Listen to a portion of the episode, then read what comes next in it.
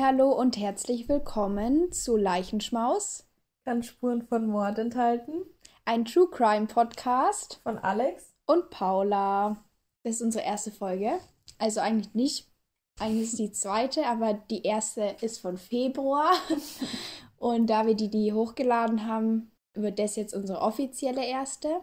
Und Alex, möchtest du mal erklären, wie das so abläuft? Ja, also Paula und ich stellen uns jeweils einen True Crime Fall vor. Ähm, wir verraten uns davor ungefähr das Thema, also damit jeder das gleiche Thema hat quasi. Aber wir sagen noch nichts zu den jeweiligen Fällen. Das ist dann quasi eine Überraschung für uns beide, damit es auch nicht. Ähm, Dass man eine emotionalere Reaktion drauf bekommt. Ja. Und damit es spannender natürlich auch für den anderen ist. Wobei das jetzt bei der Folge noch nicht so gut geklappt hat, weil wir halt erste Folge, wir haben uns ein bisschen darüber besprochen. Also wir wissen beide, wie der Fall heißt. Und äh, ja, allgemein, was kann man noch zu uns sagen? Ja, wir sind beide 19, aber ich bin etwas jünger. und äh, wir kommen aus dem schönen Bamberg. Und ja, warum machen wir einen True Crime Podcast? Weil es halt unser Leben ist. Wir haben uns schon seit der 8. Klasse dafür interessiert und ja. tauschen uns seitdem immer über solche Sachen aus. Und deswegen dachten wir uns einfach, wieso machen wir nicht auch einen Podcast? Ja, genau. Unser heutiges Thema ist Entführung. Haben uns gleich was Happiges vorgenommen für die erste Folge. Und wir haben ein Trigger Warning in der Beschreibung, wobei wir jetzt allgemein sagen würden, für Leute, die da vielleicht empfindlicher darauf reagieren oder eine Vergangenheit zu dem Thema haben, die sollten sich das nicht anhören. Also, es sind jetzt wirklich nicht irgendwie super tolle, nette Geschichten, aber das hat jetzt, glaube ich, auch keiner erwartet. genau, danach äh, quatschen wir noch ein bisschen über die Fälle und am Ende gibt es noch zwei Sachen zum Aufheitern. Soll ich einfach anfangen? Ja. Okay, also seht's mir nach. Erster richtig aufbereiteter Fall. 204.000 Stunden. 8.516 Tage. Mehr als 23 Jahre in Gefangenschaft. Am 16.04.1966 wurde Elisabeth als viertes von sieben Kindern von Rosemarie und Josef in Amstetten in Österreich geboren. Ihr Vater wurde von außen oft als liebevoller, aber strenger Mann beschrieben. Doch im Inneren dieser Familie sah das ganz anders aus. Josef neigte zu schnellen Gewaltausbrüchen, nicht nur mit der Faust, sondern auch mit Gürtel und anderen Dingen, weswegen die Kinder ganz leise wurden, sobald er einen Raum betrat. Und einer seiner Söhne sagte, Irgendwann drischt er uns noch zu Tode. Auch Freunde waren nicht gern gesehen. Einmal schmiss er die Freundin von Elisabeth direkt wieder raus, nachdem sie durch die Tür gegangen ist, und daraufhin klingelte diese nie wieder bei der Familie. Der einzige Weg, dem herrischen Vater zu entfliehen, war eine Hochzeit, und das haben auch alle Kinder, sobald sie erwachsen waren, gemacht. Doch Elisabeth konnte das nicht. Im Alter von elf Jahren vergewaltigte sie ihr Vater das erste Mal, und das geschah daraufhin regelmäßig. Mit 15 begann sie eine Lehre als Kellnerin in der Gastronomie und hatte die Hoffnung, durch den Umzug in das Lehrlingsheim ihrem Vater zu entfliehen. Jedoch war sie auch da nicht vor diesem Tyrann geschützt, denn er fing sie nach der Arbeit einfach ab und sagte, sie soll am Wochenende doch nach Hause kommen, so dass er seine perversen Spielchen nicht aufgeben musste und weitermachen konnte. Mit 17 Jahren flieh sie mit einer Kollegin und Freundin von zu Hause und wurde dann aber nach kurzer Zeit von der Polizei wieder aufgegriffen und nach Hause gebracht, da sie ja noch minderjährig war. Die ersten Wochen nach der Rückkehr hatte sie einen kleinen Hoffnungsschimmer, denn die Vergewaltigungen hörten auf. Das war aber nicht von langer Dauer, und was noch auf sie zukommen sollte, war schlimmer als alles, was sie bis dahin erlebt hatte. Am 28.08.1984 bekam sie einen Lehrbrief nach Hause, der ihr eine Stelle in Linz in Aussicht stellte, was ja was sehr Positives für sie war, denn sie wollte ja sowieso von zu Hause weg. Als ihr Vater diesen Brief zu Gesicht bekam, setzte er seinen grausamen Plan in die Tat um. Und hier wollen wir einmal ein paar Jahre zurückgehen und uns anschauen, wer dieser grausame Mann überhaupt ist. Josef Britze wurde am 9.4.1935 in Amstetten geboren. Sein Vater ist kurz nach seiner Geburt abgehauen und seine Mutter kam 1945 ins KZ, da in ähm, ihrem Haus Flüchtlinge einziehen sollten und äh, sie Polizisten angegriffen hat, weil ihr das nicht gefallen hat. Daraufhin kam er zu einer Pflegefamilie und begann dort seine erste Straftat mit zehn Jahren, als er Geld klaute, um seine Mutter zu besuchen. Als diese nach Ende des Kriegs dann wieder aus dem KZ kam, wurde Fritzes Leben jedoch nicht besser. Seine Mutter wollte nie Kinder, da sie schon über 40 war und ließ ihn das auch spüren. Er verwahrloste, bekam keine Liebe oder Aufmerksamkeit und wurde körperlich misshandelt. Erst als eine Nachbarin die Polizei anrief, wurde er untersucht und die schwere seelische und körperliche Misshandlung festgestellt. Trotz oder gerade wegen dieser schwierigen Situation zu Hause strengte Josef sich sehr in der Schule an und war deswegen auch recht beliebt und gut. Und nach der Grundschule ging er dann auf eine Schule für Elektrotechnik. Mit 21 Jahren heiratete er dann schon die damals 17-jährige Küchenhilfe Rosemarie. Die beiden kannten sich nicht lange, ich glaube gerade mal drei Monate. Rosemarie wurde als sehr devot beschrieben, also sie hat alles gemacht, was ihr Mann wollte, war sehr unterwürfig und ihr absoluter Gehorsam und diese bedingungslose Unterwürfigkeit ihrem tyrannischen Mann gegenüber ebneten seiner grausamen Perversität den Weg, weil sie hat nie irgendwas gesagt oder gemacht. Nach elf Jahren in dieser Ehe wurde Josef Fritzl mit 32 Jahren zu einer Haftstrafe wegen Vergewaltigung und versuchter Vergewaltigung verurteilt. Die war recht kurz und Rosemarie blieb auch bei ihm. Aber man hat, hätte ja auch kaum was anderes erwartet nach der Charakterbeschreibung.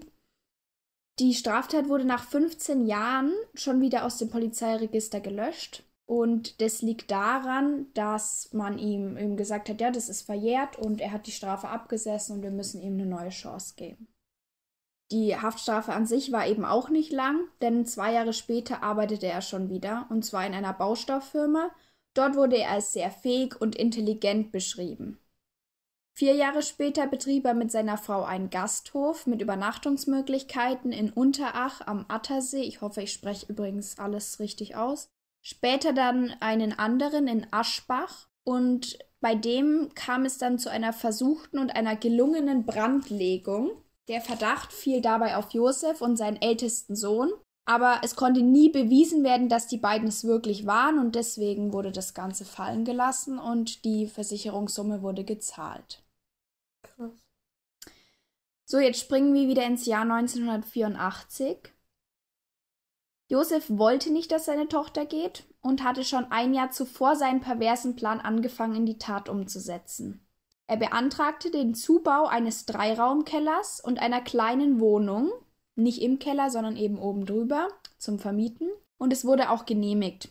Von den Stahltüren, die er einbaute, und den weiteren Räumen, die dazu kamen, war nie die Rede. Davon wusste das Amt überhaupt nichts. Am 28.08. dann bat er seine Tochter, mit ihm in den Keller zu gehen und dort eine Türe auszuhängen, weil er das alleine nicht schaffen würde. Doch dort überwältigte er sie, brachte sie in den dunklen Keller und ließ sie dort gefesselt zurück. Er erzählte ihr gleich zu Anfang, dass er Gas einleiten würde und alles unter Strom setzen könnte, wenn sie nur versuchen würde zu fliehen, so dass sie gleich so Angst hatte, dass sie überhaupt nicht auf die Idee kommen würde. Wie alt war sie da? Äh, da war sie gerade 18 Jahre alt. Ja. Am Tag darauf äh, meldete Rosemarie Elisabeth dann bei der Polizei als vermisst. Die wurde auch erstmal aktiv, was mich erstmal wundert, weil mit 18 Jahren darf, darfst du ja selber entscheiden, wo du hingehst. Aber es war ja doch relativ komisch, weil sie so plötzlich verschwunden ist. Aber man braucht sich jetzt keine Hoffnung machen, das Ganze war nicht von langer Dauer. Josef legte der Polizei nämlich knapp einen Monat nach ihrem Verschwinden einen Brief vor, den er Elisabeth im Keller äh, diktiert hatte. Aus dem Brief konnte man entnehmen, dass sie weggelaufen sei und sich bei einem Freund auffällt. Wenn man nach ihr suchen würde, würde sie sich ins Ausland absetzen und nie wiederkommen. Josef hat gedacht, die Geschichte reicht mir noch nicht und erzählte der Polizei dazu noch, dass sie wahrscheinlich bei einer Sekte sei. Daraufhin wurde die Suche dann eingestellt. Sie ist ja volljährig, es gibt einen Brief, wieso sollten wir weiter nach ihr suchen? Bis 1993 dann, also fast zehn Jahre, lebte sie in einem winzigen Keller. Ihr Vater kam alle drei Tage runter, schaltete das Licht an, vergewaltigte sie, brachte ihr Essen und Trinken, machte das Licht wieder aus und ging.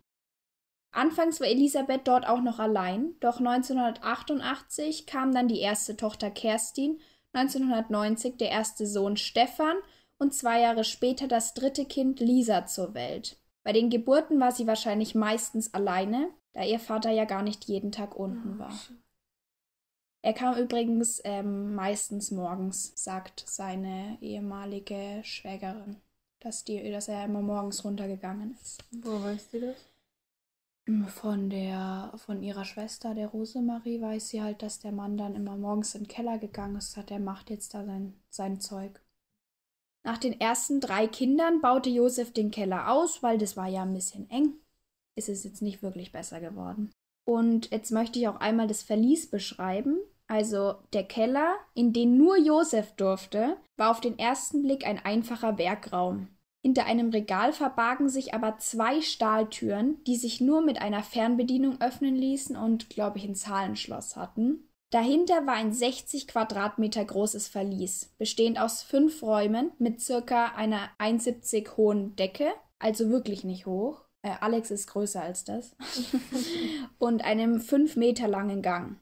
Der erste Raum links war ein Bad mit einer Kochnische, dann gab es zwei Schlafzimmer mit jeweils zwei Betten und einen Lagerraum mit Kühlschrank und Waschmaschine. Und später gab es dann auch noch äh, so Fernseh, Radio, so Wohnzimmermäßig. Es gab natürlich keine Türen. Ähm, keine Fenster. Keine Fenster, kein gar nichts. Also sie hat die ganze Zeit in der Dunkelheit gelebt quasi. Ja, beziehungsweise er hat dann Lichter eingebaut natürlich irgendwann, aber am Anfang, äh, die ersten zehn Jahre auf jeden Fall ein kompletter Krass. oder relativ kompletter Dunkelheit. Beziehungsweise er konnte ja Licht anschalten, aber es hat ausgemacht, wenn er gegangen ist. Also halt alle drei Tage hat sie ein bisschen Licht ja, gesehen. Wobei es manchmal auch hieß, dass er teilweise öfter gekommen ist und zu der Zeit ist er dann aber sicher nur noch alle drei Tage gekommen. Wie gesagt, im Lagerraum gab es Essen, die konnten sich selber Essen machen, konnten selber kochen. Und ja, und da war dann aber auch das Licht an. Also der mhm. hat den da unten wie eine kleine Wohnung gebaut, was es nicht besser macht. Mhm. Dort lebte Elisabeth mit ihren drei Kindern, bis Josef neun Monate nach Lisas Geburt diese in einen Karton gepackt hat, vor die eigene Haustür gelegt hat mit einem Brief in dem stand, dass Elisabeth sich nicht um das Kind kümmern könnte und Josef und Rosemarie das doch übernehmen sollten. Josef ging dann mit dem kleinen Baby zu den Behörden. Die fanden das ein wenig komisch, denn es gab ja keinen Grund, wieso jemand zweimal abhauen sollte und dann trotzdem das Kind äh, zurück zur Familie bringen sollte. Aber haben sich nicht weiter damit beschäftigt, weil die haben ja sonst äh, so viel zu tun, dass das jetzt nicht der wichtigste Fall war. Und ein Jahr nachdem Lisa nach oben gekommen ist, wurde sie von Rosemarie und Josef adoptiert. 1994 kommt Elisabeths viertes Kind zur Welt, das ist Monika. Und diese wird zehn Monate später dann auch vor die Tür gelegt. Rosemarie findet sie dort und kurz darauf erhält sie einen Anruf von Elisabeth. Sie sollte sich doch um Monika kümmern. Sie hätte ihr die Brust gegeben und jetzt ist sie auch schon. Und genau, sie kann sich wieder nicht um ihr Kind kümmern. Rosemarie war auf der einen Seite natürlich sehr froh, weil es Elisabeth ja scheinbar relativ gut ging. Und andererseits wunderte sie sich, weil sie hat nämlich eine Geheimnummer und auf diese hat Elisabeth angerufen. Und die konnte sie nicht kennen, denn diese Nummer gab es erst, nachdem sie verschwunden ist. Hat sich aber natürlich auch keine weiteren Gedanken gemacht und hat es einfach dabei belassen. Natürlich hat Elisabeth überhaupt nicht bei ihrer Mutter angerufen, denn Josef hatte ihre Stimme aufgenommen und hat sie am Telefon einfach nur abgespielt. Oh.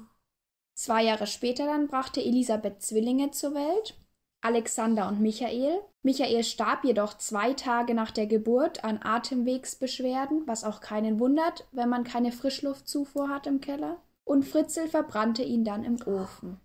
Was? Ja. Alexander brachte er dann wieder nach oben, zu ihm hatte Fritze die größte Ähnlichkeit vom Aussehen und all seine Freunde haben Witze gemacht, es könnte ja auch dein Sohn sein. Oh. Da fragt man sich jetzt vielleicht, äh, wieso eigentlich die Kinder nach oben gebracht und die anderen lässt er unten. Angeblich soll er das gemacht haben, weil die ihm zu laut waren und er Angst hatte, dass man vielleicht doch mal was hören könnte. Und dann hat er sie halt lieber mit hochgenommen und ein Briefchen geschrieben. 2002, dann mit 36 Jahren, brachte Elisabeth ihr letztes Kind Felix zur Welt. Er blieb wie Kerstin und Stefan unten bei seiner Mutter und die drei Kinder waren wohl auch Elisabeths Rettung, denn sie musste ja für ihre Kinder da sein und sich um sie kümmern. Außerdem liebte sie sie über alles. Sie hatte auch niemand anderen. Und ähm, deswegen kann man einfach sagen, dass vielleicht sie das gar nicht überlebt hätte, wenn sie nicht ihre Kinder bekommen hätte. Weißt du, wie alt die Kinder, also die anderen zwei Kinder da waren? Also zu dem Zeitpunkt muss die älteste 13 gewesen sein. Krass. 13. Ja, drei, muss die älteste 13 gewesen sein. Und ihr jüngerer Bruder muss da dann 11 gewesen sein, glaube ich. Genau, der war zwei Jahre ja jünger als sie. Oh mein Gott. Krass. Unten im Keller war das Leben, wie gesagt, Hölle. Denn äh, man musste gebückt laufen, man konnte ja nicht gerade laufen. Ich weiß jetzt nicht, wie groß Elisabeth war, aber eine 1,70 Decke ist jetzt nicht die Norm auf jeden Fall. Ja, vor allem, da können sich die Kinder ja auch nicht richtig entwickeln.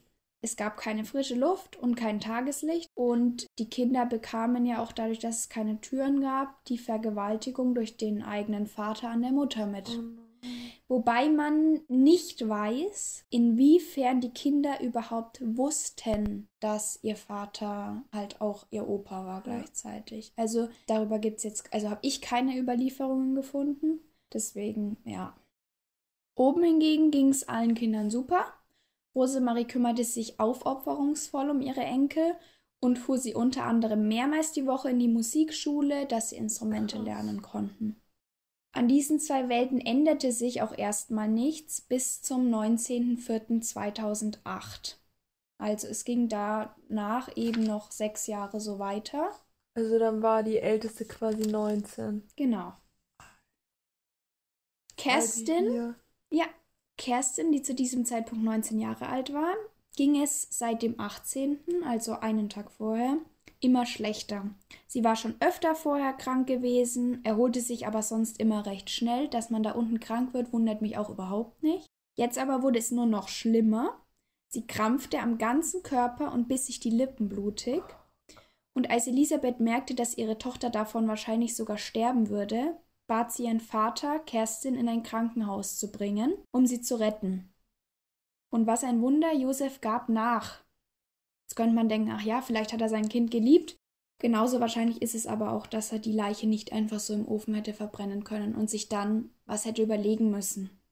Er brachte in einem Moment, wo niemand zu Hause war, mit Elisabeth dann Kerstin nach oben. Die konnte nämlich nicht mehr stehen und alleine hätte er das nicht geschafft und dann sperrte Elisabeth wieder unten im Keller ein.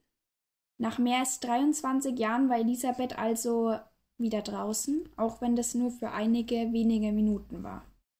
Josef fuhr also alleine mit seiner Tochter bzw. Enkelin ins Krankenhaus und musste sich jetzt auf die Schnelle eine Lüge ausdenken. Hm. Im Krankenhaus wurde dann festgestellt, dass Kerstin in Lebensgefahr schwebte und die Polizei wurde alarmiert, weil das ist ja komisch. Woher kommt die? Wer ist das? Die hatte keinen Ausweis, kein gar nichts. Sie war nicht existent. Die Symptome, die sie zeigte, wiesen auf schwerste Vernachlässigung und Verwahrlosung hin und als die Polizei Fritze befragte, sagte dieser, er hätte Geräusche im Treppenhaus gehört und dort wäre dann seine Enkeltochter gestanden mit einem Zettel von ihrer Mutter, so an der Wand gelehnt und dann hatte sie eben ins Krankenhaus gebracht. Die Ärzte machten der Polizei und Josef klar, dass sie dringend Elisabeth bräuchten, um Kerstins Krankheit festzustellen. Und daraufhin wurde nach Elisabeth polizeilich gefahndet. Josef musste sich nun überlegen, was er tun könnte, um nicht aufzufliegen. Er ließ seine Tochter also mal wieder einen Brief schreiben, der auf Januar datiert wurde, also ein paar Monate vorher. In diesem stand, Felix hatte im September epileptische Anfälle, hat sich jedoch wieder erholt und Kerstin hatte Kreislaufprobleme und Herzstechen. Sie würden jedoch bald alle wieder zurückkommen. Die Polizei ging diesem Brief erstmal nach und gab Fritzl so etwas mehr Zeit, sich seinen Plan zu überlegen, denn sie suchten in Kematen, dem Ort, an dem der Brief versendet wurde, also da war der Stempel her. Kematen liegt jedoch 60 Kilometer von Amstetten entfernt und weder Kerstin noch ihre Mutter wurden jemals dort gesehen. Logisch. Die Polizei war ratlos und bat dann einen Sektenbeauftragten der Diözese St. Pölten, sich den Brief von Elisabeth und den Zettel von Kerstin einmal genauer anzusehen. Dieser war der Meinung, beides wirkt sehr diktiert und eine Verbindung zu einer Sekte hat er überhaupt nicht gesehen. Elisabeth und ihre Kinder bekamen die ganze Suche natürlich aus dem Verlies mit, denn sie waren im Fernsehen und im Radio das größte Gesprächsthema. Mhm. Wo ich dann auch denke, da muss sie ja irgendwie gesagt haben, dass da ja. was nicht stimmt, weil spätestens, wenn du deine Mama im Fernsehen siehst, fragst du dich, was da los ist.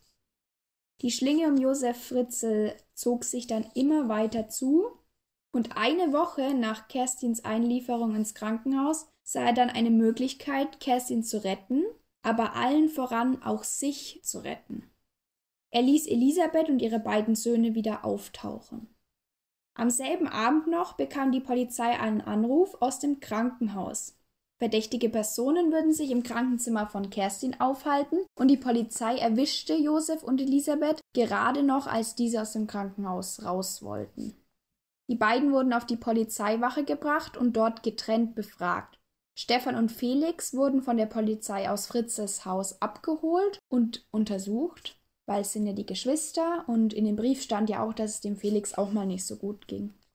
Elisabeth wollte erst gar nichts erzählen, als die Polizei ihr dann aber versprach, dass ihren Kindern und ihrer Mutter nichts passieren würde, erzählte sie innerhalb von zwei Stunden von den 8516 Tagen in Gefangenschaft. Daraufhin wurden DNA-Tests gemacht mit den sechs Kindern und die grausame Geschichte wurde bestätigt, weil man konnte ja so feststellen, dass es wirklich der Papa von den Kindern und der Opa. Die ganze Familie wurde dann in eine Nervenklinik gebracht und dort auch mit der Rosemarie und den anderen Kindern zusammengeführt. Und Elisabeth hatte nur drei Wünsche. Ein normales Leben, Sonne und Regen auf ihrer Haut spüren zu können und ihren Vater nie wieder sehen zu müssen. Im Dezember 2008 war sie dann da. Die Gerichtsverhandlung. Fritzel betrat den Gerichtssaal. Mit hellgrauem Sakko, dunkelgrauer Hose, ohne Handschellen. Er verbirgt sein Gesicht, welches sowieso die ganze Welt kennt, hinter einem großen Aktenordner. Dieser alte Mann mit grauem Haar, steilen Augenbrauen, hellen Augen und einem Schnauzer wird im März 2009 in sechs Anklagepunkten schuldig gesprochen und zu einer lebenslangen Haft mit Einweisung in eine forensische Psychiatrie verurteilt. Die Anklagepunkte sind Mord am eigenen Sohn bzw. Enkel durch unterlassene Hilfeleistung, Sklaverei, Vergewaltigung, Freiheitsberaubung, Blutschande, das ist in Deutschland Inzest, und Nötigung. Der Fall wurde stark von allen Medien der Welt verfolgt, also da war wirklich auch Presse aus England und Amerika da. Und es gab sogar ein Verbot von allem Möglichen, was fliegen kann, über dem Gerichtsgebäude. Es gab auch eine Live-Übertragung der Verhandlungen nur Elisabeths elfstündige Videoaussage wurde nur unter Ausschluss der Öffentlichkeit und ohne den Angeklagten gezeigt. Sie und der Rest der Familie waren während des Prozesses nicht anwesend. Zu der Frage, wieso Fritze gerade sie für seine schrecklichen Taten auserwählte, sagte er selbst, er sei kein Monster und hätte ja auch stets gut für alle gesorgt. Er wollte sie nur beschützen vor Drogen, sie war ja so ein schwieriges Kind. Alter. Wieso er sie dann vergewaltigt hat, fragt man sich jetzt. Fritzel war auf jeden Fall nicht pädophil, auch wenn man das denken würde. Grundsätzlich nicht jeder, der Kinder und Jugendliche missbraucht sexuell, ist pädophil, auch wenn das viele denken. Er sah seine Tochter als Partnerin und wollte dadurch Macht über sie ausüben und sie unterdrücken. Das war der Sinn. Er selbst meint dazu, ja, ich hatte Sex mit meiner Tochter, aber das hat sich halt so ergeben. Ich habe sie ja nicht wie ein Monster monatelang gefesselt. Nur einen Tag. Ja, und man hat, er hat sie auch noch 24 Jahre fest oder fast 24 Jahre festgehalten und ähm, sie mit elf angefangen zu vergewaltigen. Klar, er ist kein Monster. Mhm. In seinem Schlusswort sagt er, es würde ihm leid tun, er kann es jetzt nicht mehr rückgängig machen, was? nur den Schaden eingrenzen. Weiß nicht, Ach, was man da noch hat eingrenzen können. Nach dem Prozess wurde er dann in die Justizanstalt Wien-Mittelsteig gebracht. Da habe ich zweimal gelesen, dass das so weit weg war, weil ihn keine Strafanstalt nehmen wollte. Um es genau zu nehmen, wurde er da in die dazugehörige Anstalt für sozial abnorme Straftäter gebracht. Dort untersuchte man ihn auf seine Therapierbarkeit und seine Schuldfähigkeit. Fritzl hat eine extrem auffällige Persönlichkeitsstruktur. Er ist sehr narzisstisch, hat ein hohes Verlangen nach Macht und gemütsarme Züge. Was genau das jetzt ist, weiß ich nicht, aber ich denke, man kann sich ja so vorstellen, was gemütsarme Züge in dem Zusammenhang bedeuten könnten. Er ist aber trotzdem zurechnungsfähig. Das bedeutet, er ist nicht psychisch krank. 2024 könnte er nach 15 Jahren Haft theoretisch freigelassen werden. Ist ja so, lebenslange ja. Haft, 15 Jahre, sowohl in Deutschland als auch Österreich. Es ist aber ja nicht so, dass jeder nach 15 Jahren dann, da wird die Tür aufgesperrt, da wird rausgelassen. So funktioniert es ja nicht. Er müsste einen Antrag auf Haftentlassung stellen und die Wahrscheinlichkeit ist relativ gering, da er für geistig abnorm gilt und Gutachter darüber entscheiden müssen, wie viel Gefahr noch von ihm ausgeht. Außerdem ist es in Österreich so, dass die meisten, die zu lebenslanger Haft verurteilt werden, nach 21 Jahren Haft erst entlassen werden. Den einzigen für mich plausiblen Grund, wieso er früher aus der Haft entlassen werden sollte, ist sein hohes Alter. Mhm. Denn er wird ja bald 90 und dann geht wirklich relativ wenig Gefahr nur noch von ihm aus. Sein Alltag im Knast muss recht hart sein, da er von vielen angefeindet wird und es oft zu Übergriffen auf ihn kommt. Also er muss täglich beschützt werden, wenn er durch die Gänge geht und aus seinem Zimmer raus darf praktisch, aus seiner Zelle. 2012 ließ er sich von seiner Frau Rosemarie scheiden, äh. weil sie ihn nie besucht hat. Diese bekam bis dato seine Rente, könnte jetzt ein Grund sein, wieso mhm. sie weiter mit ihm verheiratet geblieben ist, finde ich aber nicht Grund genug, mhm. wieso man das tun sollte.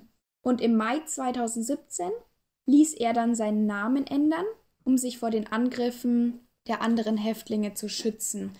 Weiß nicht, ob das so viel bringt, weil sein Gesicht kennt da ja. wohl jeder.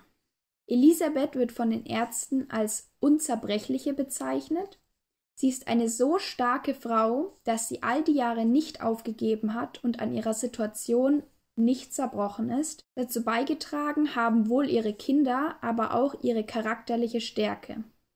Heute leben sie und ihre Kinder unter anderem Namen in Österreich und machen laut den damals zuständigen Polizisten das Beste aus ihrem wiedergewonnenen bzw. neu gewonnenen Leben. Man weiß gar nichts weiter über sie. Also es kommen immer mal wieder Bilder auf, die sie zeigen sollen mit ihren Kindern. Es ist aber nicht klar, ob das wirklich sie ist. Und genau, sie hat, glaube ich, ein Interview mal danach gegeben, aber keine weiteren, wollte nicht in der Öffentlichkeit mhm. stehen. Könnte auch damit zusammenhängen, dass ja kurz vorher auch die Sache mit Natascha Kambusch war und da ist ja alles eigentlich schief gelaufen, nachdem sie eben an die Öffentlichkeit gegangen ist. Das Haus der Fritzels wurde dann nach 16 Jahren an einen Gastronom verkauft. Der hat daraus Mietwohnungen gemacht. Und der Keller wurde natürlich zugeschüttet, aber heute wohnen da wieder Leute drinnen. Krass. Oh, krass. Und die Frage, die ich mir hier stelle, ist, ob all diese Jahre wirklich niemand etwas gemerkt hm, hat. Das wollte ich auch fragen. Also die Polizei sagt, der Keller war extrem stark schallisoliert, also da konnte man gar nichts hören daraus. Der war auch ein wirklich guter Handwerker. Also das mit den Stahltüren und dem Öffnen und so, das hat er alles selber gemacht. Aber naja, es ist ja nicht nur das. Äh, dazu kommt natürlich zu dieser Schallisolierung, es durfte wirklich keiner runter. Also der hatte in der Zeit, glaube ich, zwei verschiedene Mieter. Und er hat gesagt, wenn jemand in den Garten geht, weil er Angst hatte, dass man da was hört, oder in den Keller, wird er fristlos gekündigt. Ja. Aber der eine zum Beispiel, der hatte einen Hund gehabt und der hat immer wieder gejault. Wahrscheinlich, mhm. weil er unten was gehört hat. Mhm. Das konnte er natürlich nicht zuordnen. Man muss ja auch sagen, Hunde hören viel besser als wir Menschen. Deswegen weiß man jetzt nicht. Das, was ich sehr fragwürdig finde, ist dieser Fehler mit dem Anruf, wo er auf der Geheimnummer angerufen hat und dass er die Babys einfach abgelegt hat und es kein Schwein ja. gemerkt hat, dass der die aus dem Keller mitgebracht hat. Und deswegen wundert es mich sehr und auch, dass seine Frau da gar nichts gemerkt hat. Wieso geht jemand alle drei Tage pünktlich um die und die Uhrzeit in den Keller, ist da drei ja. Stunden und ich darf ihm nicht mal einen Kaffee bringen. Ja. Man muss aber sagen, der Großteil kann wirklich wahrscheinlich gar nichts mitbekommen haben, denn in diesen 24 Jahren war er zum Beispiel auch mal vier Wochen im Thailand-Urlaub. Und sie alleine. Ja, sie war da unten alleine, hatte ja ihr Essen, wo sie dann kochen konnte. Und ja, genau. Seine Freunde sagen, seine damaligen Freunde sagen, sie haben auch nichts mitbekommen. Ich finde es einfach sehr schwer. Ich finde es sehr schwer, zu sagen, die Mutter hat nichts mitbekommen, aber Mhm. Elisabeth selber glaubt auch, dass ihre Mutter nichts mitbekommen hat. Sie wollte ja auch, dass ihr nichts passiert. Das war ihr ganz wichtig. Außerdem frage ich mich, also ich habe nicht viel über ihre Geschwister gefunden, aber wie das sein kann, dass das einfach so akzeptiert wurde, dass die weg ist. Und wie das sein, die, das, Gefragt. also ich kann mir nicht vorstellen, dass die Geschwister nicht mitbekommen haben, dass die Elisabeth sexuell missbraucht worden ist Ja. Und wegen ihrem Papa Vor gefallen allem ist. wissen sie ja auch, oder sie wussten ja auch, wie streng der Vater immer war, wie, wie er selber mit denen umgegangen ist. Ich meine, allein der Grund, dass die einzige Möglichkeit aus dem Haushalt rauszukommen eine Hochzeit war. Ja. Also frage ich mich halt auch, ob die da nicht irgendwie was mitbekommen haben oder wieso sie nicht genauer auf ihr Verschwinden eingegangen sind. Ja, ich finde es halt einfach sehr komisch, auch also in dem, es gibt eine Doku auf YouTube, da habe ich unter anderem meine Infos her und da ist eben der ehemalige beste Freund, mit dem ist er, glaube ich, schon in diese Elektrotechnikschule da gegangen und da waren die eben im Thailand-Urlaub und da meinte er, ja, bring doch der Rosemarie was mit, deiner Frau. Und er meinte, nee, die hat doch alles, wo man übrigens auch wieder merkt, dass die Rosemarie irgendwie auch nur, naja, die hat man halt einmal schnell geheiratet und geliebt hat der die nicht. Ja. Und dann hat er eben da ihr nichts mitbringen wollen, ist dann aber zu einem Stand hin und hat ein Kleid gekauft für jemanden, der eindeutig eine ganz andere Statur hat als die Rosemarie. Und der Freund dachte halt, er hat eine Affäre und hat gedacht, er mischt sich da nicht ein. Und im Allgemeinen, also ich weiß nicht, ich kann das irgendwie nicht so ganz glauben, dass es gar niemand mitbekommen hat oder dass nicht mal jemand irgendwie was geahnt hat oder Ja. so. Aber ich könnte mir halt vorstellen, dass die Frau vielleicht es auch gar nicht wahrhaben wollte. Und dass sie wahrscheinlich auch Angst hatte vor ihm. Wenn Ja. alle anderen Angst hatten, dann hatte sie die wahrscheinlich ja auch. Auf jeden Fall finde ich es einen sehr heftigen Fall. 24 Jahre irgendwie ist eigentlich schon, ja, das halbe Leben. Ja. Voll. Und die Kinder, 19 Jahre und das erste Mal nach draußen kommen. was die auch für gesundheitliche Probleme haben müssen. Und meine, in jungen Jahren ist es ja am wichtigsten, soziale Kontakte zu knüpfen und in die Schule zu gehen, in den Kindergarten, was weiß ich, damit du dich halt entwickelst. Ja, Das er hat halt so ihnen krass. scheinbar Bücher gekauft und die ähm, Elisabeth sollte die dann unten halt unterrichten. Aber naja, was bringt das? Sie haben halt Fernsehen geschaut und so. Also ja, es ist halt doch ein Verlies gewesen und nicht äh, seine zweite Familie. Aber Ja. er hat es wie ein richtiges Doppelleben aufgebaut. Ja. Das war's jetzt mit meinem Fall. Alex, willst du noch was dazu sagen oder willst du gleich weitermachen? Äh, Naja, ich denke, wir haben ja gerade schon ja, genug dazu noch erzählt. Also, in meinem Fall geht es um die Entführung von Jan Broberg. Und hier muss ich nochmal sagen, es gibt zwei gleiche Namen, also einmal Robert oder Bob Broberg und einmal Robert Birchtold. Und ich nenne den einen Bob und den anderen Birchtold. Die erste Begegnung mit Bob Birchtold fand in der Kirche statt. Als Chorleiterin traf Mary Ann Broberg die Familie Birchtold in der Kirche. Sie hatten fünf Kinder, die ungefähr im gleichen Alter wie die Brobergs Kinder waren und waren auch erst neu nach Pocatello gezogen. Birchtold trat als ein sehr sympathischer Mann auf. Er verstand sich direkt super mit Bob, weil sie beide Geschäftsmänner waren. Und die Familie freundete sich generell sehr schnell an, weil sie jeder untereinander sozusagen einen besten Freund fand. Also die Kinder verstanden sich super mit den anderen Kindern der Birchtolds und die Mutter der, also die Mary Ann Broberg verstand sich sehr gut mit Gail Birchtold und ja, die waren alle sehr gut miteinander befreundet. Sie verbrachten sehr viel Zeit miteinander und fast jeden Abend kam Birchtold bei den Brobergs vorbei und verbrachte den Abend mit der Familie. Man merkte aber von Anfang an, dass Birchtold eine gewisse Faszination für Jan Broberg hatte. Er gab ihr viele Spitznamen, unter anderem den Spitznamen Dolly. Den Eltern gefiel es allerdings weniger gut, dass Birchtold Jan so viel Aufmerksamkeit schenkte. Sie fanden diese Faszination eher etwas verstörend. Für Jan war Birchtold aber eher wie eine zweite Vaterfigur, weil sie sich sehr wohl bei ihm fühlte. 17. Oktober 1974, das ist Jans Entführungstag. Birchtold rief Mary Ann an und sagte, er möchte Jan zu einem Reitausflug in American Falls mitnehmen. Jan freute sich total. Mary Ann hingegen versuchte ihr den Ausflug auszureden. Sie habe am nächsten Tag noch Schule und müsse noch zum Klavierunterricht. Birchtold bat an, Jan nach dem Klavierunterricht abzuholen und auch nicht allzu lang zu bleiben, denn Jan sollte wieder zu Hause sein, bevor Bob von der Arbeit kam.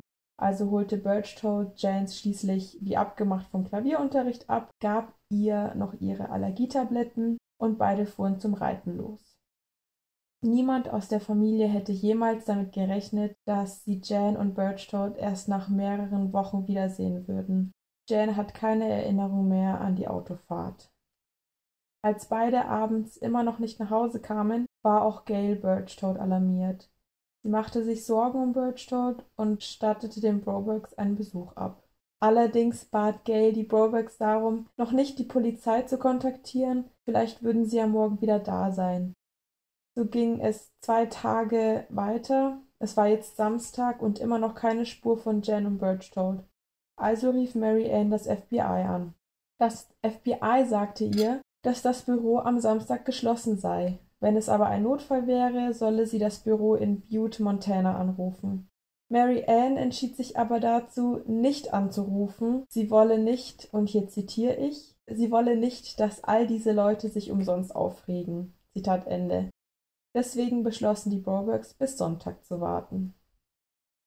Der 22. Oktober 1974, Jan ist jetzt fünf Tage verschwunden. Der zuständige FBI-Agent Pete Welsh und sein Partner wurden angerufen. Sie fuhren sofort zu den Brobergs und verhörten die Familie. Birchtold war ein Mitglied der Mormonen. Er hatte viele Freunde in der Nachbarschaft und galt als ein höflicher Familienvater. Niemand hätte je irgendetwas Böses erwartet. Die Polizeibeamten mussten der Familie mehrmals klarmachen, dass Birchtold die junge Jan entführt hatte. Sie wollten und konnten es nicht wahrhaben. Nach einem Gespräch mit Gail Birchtold fanden die Ermittler heraus, dass die Birchtolds ein Wohnmobil besaßen. Dieses Wohnmobil, das war verschwunden. Nun war jedem klar, dass die Entführung von Jan Broberg sehr gründlich ermittelt werden musste. Sie hätten ja überall sein können schon mit dem Wohnmobil. Dann rief der Sheriff John Glenn an. Es wurde ein verlassener Ford-Wagen gefunden. Die Schlüssel steckten noch in dem Wagen. Die Seitentür der Fahrerseite war herausgebrochen und es war eine kleine Menge Blut an der Innenseite der Fahrertür. Dieses Fahrzeug gehörte Birchtold. Die Ermittler fanden außerdem Reifenspuren vom Wohnmobil und mehrere Fußspuren bei dem verlassenen Auto. Es war eine landesweite Suche. Das FBI schickte Fahndungsaufrufe an alle Polizeiwachen des Landes, auch an die Grenzsicherung für Mexiko und Kanada. Das ging wochenlang so weiter, Trotzdem gab es keine Anzeichen oder Spuren von Jan und Birchtold. Die Familie fühlte sich hilflos. Die ersten drei Wochen nach dem Verschwinden kamen viele Nachbarn und Freunde des Täters und auch der Familie vorbei, völlig fassungslos darüber, was Birchtold Jan und ihrer Familie angetan hatte. Niemand wollte glauben und niemand konnte auch glauben, dass er ein böser Mensch war. Im Verlauf der Ermittlungen sprach Pete Welch, also der FBI-Ermittler, mit vielen Leuten, die Birchtold kannten, und er fand heraus, dass Birchtold schon immer eine Schwäche für junge Mädchen hatte. Sein Bruder Joe Birchtold erzählt, dass er sich schon immer zu jüngeren Mädchen hingezogen gefühlt hatte und als beide auch noch jünger waren und ihre Eltern wegfuhren, da versuchte Birchtold seiner Halbschwester, die damals sechs Jahre alt war, er war zu diesem Zeitpunkt circa zwölf oder dreizehn Jahre, er versuchte ihr näher zu kommen. Da sieht man jetzt mal den Unterschied zu einem, der wirklich pädophil ist. Ja. Die Ermittler fanden heraus, Birchwood hatte es zuvor schon bei zwei anderen jungen Mädchen versucht, da hatten die Eltern aber den Kontakt gemieden. Danach fand er Jane Broberg und ab da war es sein oberstes Ziel, sie zu verführen. Die Brobergs Kinder feierten oft Pyjama-Partys bei den Birch Toads. Dort schliefen sie öfters auf einem Trampolin, das im Garten stand. Und Jan erinnert sich daran, wie sie eines Nachts aufwachte und bemerkte, dass ihre Unterhose runtergezogen an ihrem Knöchel hing. Birch Toad lag neben ihr und hatte seine Hände auf ihr. Er erklärte ihr aber, dass sie sich die ganze Zeit im Bett gewälzt hatte und einen unruhigen Schlaf gehabt hatte. Wahrscheinlich lag sie einfach nur unbequem da und hatte deshalb ihre Hose runtergezogen. Klar, das passiert mir auch immer. Wenn ich unbequem da liegt, ziehe ich immer meine Hose aus. Also Für Jan klang das aber damals sehr plausibel, denn was eben nicht plausibel klang, war die Tatsache, dass Birchtoad ihr etwas Böses antun könnte. Wie alt war sie dann nochmal? Sie war da ungefähr ungefähr neun oder zehn. Herbst 1972. Jetzt sind wir gerade zwei Jahre vor der Entführung. Birchtold rief Mary Ann aus seinem Möbelladen an und bat sie darum, ihm Mittagessen zu bringen. Er würde es zeitlich nicht mehr schaffen. Also ging sie los und brachte ihm sein Essen vorbei. Ab diesem Zeitpunkt kam das öfters vor. Also sie kam regelmäßig vorbei und brachte ihm Essen. Birchtold machte Mary Ann immer mehr Komplimente, wie zum Beispiel, du hast einen schönen Körper. Und er redete über ihre Beine, sprach über ihr Gesicht und Mary Ann fühlte sich sehr geschmeichelt. Birchwood gab ihr ein gutes Selbstwertgefühl und sie fühlte sich hingezogen zu ihm. Sie wusste aber, sie darf diese Gefühle nicht haben. Eines Tages fuhren sie zusammen für die Kirche nach Logan, Utah. Als die Heimreise anstand, wurden sie etwas zu gemütlich miteinander und begannen sich zu küssen und zu umarmen. Mary Ann sagt jedoch, dass es nicht weiter als diese Berührungen ging. Sie blieben etwas länger, als sie sollten. Als Mary Ann wieder nach Hause kam, konnte sie diese Berührungen aber nicht vergessen. Sie dachte sehr oft an Birchtold und auch an die Gefühle, die er ihr gab. Birchtold hatte keine gute sexuelle Beziehung zu seiner Frau. Eines Tages kam er in Bobs Laden und war sehr beunruhigt. Er fragte Bob, ob er Zeit habe und sie was unternehmen konnten. Also fuhren sie los. Nach einiger Zeit erzählte Birchwood von seinem Sexleben, davon, dass er seine Frau nicht länger ertrage und dass er unbedingt Sex brauche. Er fragte Bob, ob er ihm helfen könnte, sich zu erleichtern. Bob konnte auch sehen, dass Birchtold erregt war.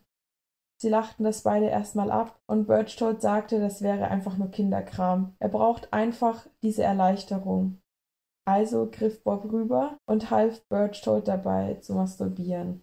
Der hat ja die ganze Familie eigentlich. Ja. Und oh. auch äh, sehr lang geplant. Also das war ja zwei Jahre bevor Jan entführt wurde. Äh, kurze Frage, wieso hat er eigentlich nicht seine Frau gefragt, ob sie ihm was zu essen bringt? Habe ich mir ja, erst gedacht. Das habe ich mir auch am Anfang gedacht. Und dann ja. sagst du das so und dann dachte ich mir, alles klar, ja. okay. Nach den Angaben des FBI wurde Birchwood im Januar 1974 vom Hohen Rat der Kirche Jesu Christi der Heiligen der letzten Tage wegen seiner Mittäterschaft an einem anderen jungen Mädchen getadelt. Die Kirche entschied, dass sie Birchwood seelisch beraten lassen würde und er ging zu einem Berater in Idaho Falls. Als Birchwood nach Hause kam, erzählte er den Brobergs, dass er wegen einem Missbrauch, den er in seiner Kindheit erlitten hatte, behandelt wurde. Er erzählte, es sei Teil seiner Therapie, etwas Zeit alleine mit den Brobergs Töchtern zu verbringen und fragte natürlich auch, ob das ein Problem sei. Für die Eltern war das aber kein Problem, weil sie ihm so sehr vertrauten, dass sie nichts Negatives daran sahen. Also legte sich Birch Toad, wenn Jan ins Bett gegangen war, neben sie. Die Eltern fühlten sich bei dieser Sache nicht ganz wohl, also sie fanden es komisch, dass er sich zu Jen ins Bett gelegt hatte, aber sie dachten eben, es wäre Teil der Therapie und sie wollten ihm auch helfen. Deswegen sagten sie nichts. Die Ermittler fanden jedoch heraus, dass der vermeintliche Psychologe kein lizenzierter Psychologe war, denn ihm wurde seine Lizenz entzogen. Laut Gerichtsprotokollen schlief Birchtold sechs Monate lang etwa viermal pro Woche in Jan Brobergs Bett, bis zu dem Tag, an dem sie entführt wurde. Welche Therapie soll das sein? Ich habe wirklich, also als ich das recherchiert habe, ich konnte mir bei den Entscheidungen der Eltern wirklich nur an den Kopf fassen. Aber das, also wie naiv kann man denn sein, ja. dass man, ach ja klar, weil du früher missbraucht worden bist, darfst du dich ganz zu unserer Tochter ja. ins Bett legen. Hä? Also sie haben auch gesagt, dass sie, sie wussten nicht, was ein Kinderschänder war. Das war halt früher noch nicht so, das kannte man einfach noch nicht. Die haben sich in der Nachbarschaft einfach vertraut und sowas ist halt nicht so oft passiert. Von solchen Fällen hat man noch nicht so oft gehört. Deswegen wussten sie auch so lange nicht oder haben so lange nicht verstanden, dass er sie wirklich entführt hatte. Das haben mhm. die nicht gecheckt. 17. Oktober 1974, das ist jetzt Jans Entführungstag 1. Jan wachte auf, ihre Handgelenke und Knöchel waren fixiert, sodass sie sich nicht bewegen konnte. Sie hörte eine monotone Stimme, die aus einer Art Sprechanlage kam. Jen war in einem Wechsel zwischen Bewusstsein und Schlaf. Als sie wieder aufwachte, waren die Fixierungen ab und sie wurde von den Aliens, in Anführungsstrichen, Zeta und Zethra, die aus der Sprechanlage sprachen, darüber informiert, dass sie selbst zum Teil ein Alien war.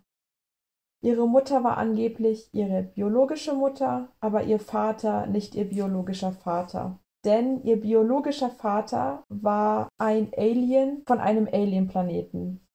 Die Aliens Zeta und Zethra sagten, dass Jen eine Mission zu erfüllen hatte, und zwar solle sie einen männlichen Gefährten finden und mit diesem dann ein Kind bekommen, das den Alienplaneten retten sollte. Alles bis zu ihrem 16. Lebensjahr. Hat jemand irgendwie die Bibel nicht richtig verstanden und wollte sie neu auslegen oder was war dem sein Plan? Ja. Wenn sie diese Mission nicht erfüllen könnte, hätten sie einen Notfallplan, und zwar Jans Schwester Susan, weil sie auch zum Teil ein Alien war. Die Sprechanlage befahl ihr dann, zum Wohnmobil zu gehen und sagte ihr eben, dass sie dort ihren männlichen Gefährten treffen würde. Auf der Couch des Wohnmobils lag natürlich Birchtold. Sie fühlte sich etwas sicherer, denn sie kannte Birchtold und sie vertraute ihm. Sie fühlte sich jetzt weniger allein. Jedoch war Birchtold blutverschmiert und hatte mehrere Schnitte am Körper und erstmal dachte Jen, dass er tot sei. Sie schüttelte ihn und versuchte ihn aufzuwecken und es funktionierte dann auch. Als er bei Bewusstsein war, erzählte Birchtold, was passiert war. Und zwar auf dem Weg zum Reiterhof sah Birchtold plötzlich ein weißes Licht vom Himmel leuchten, das Auto fing an zu vibrieren und zu rütteln, und angeblich mussten sie entführt worden sein. Jan erzählte Birdshot von der Mission. Sie wusste, dass Birdshot der männliche Gefährte war, mit dem sie ein Kind haben sollte. Durch die Isolation und die Angst hatte sie die ganze Geschichte von Anfang an geglaubt. Die ersten paar Wochen hatte sie keine Ahnung, wie viel Zeit vergangen war, vor allem weil Jan die meiste Zeit vermutlich unter Drogen stand, also eben auf ihren vermeintlichen Allergietabletten.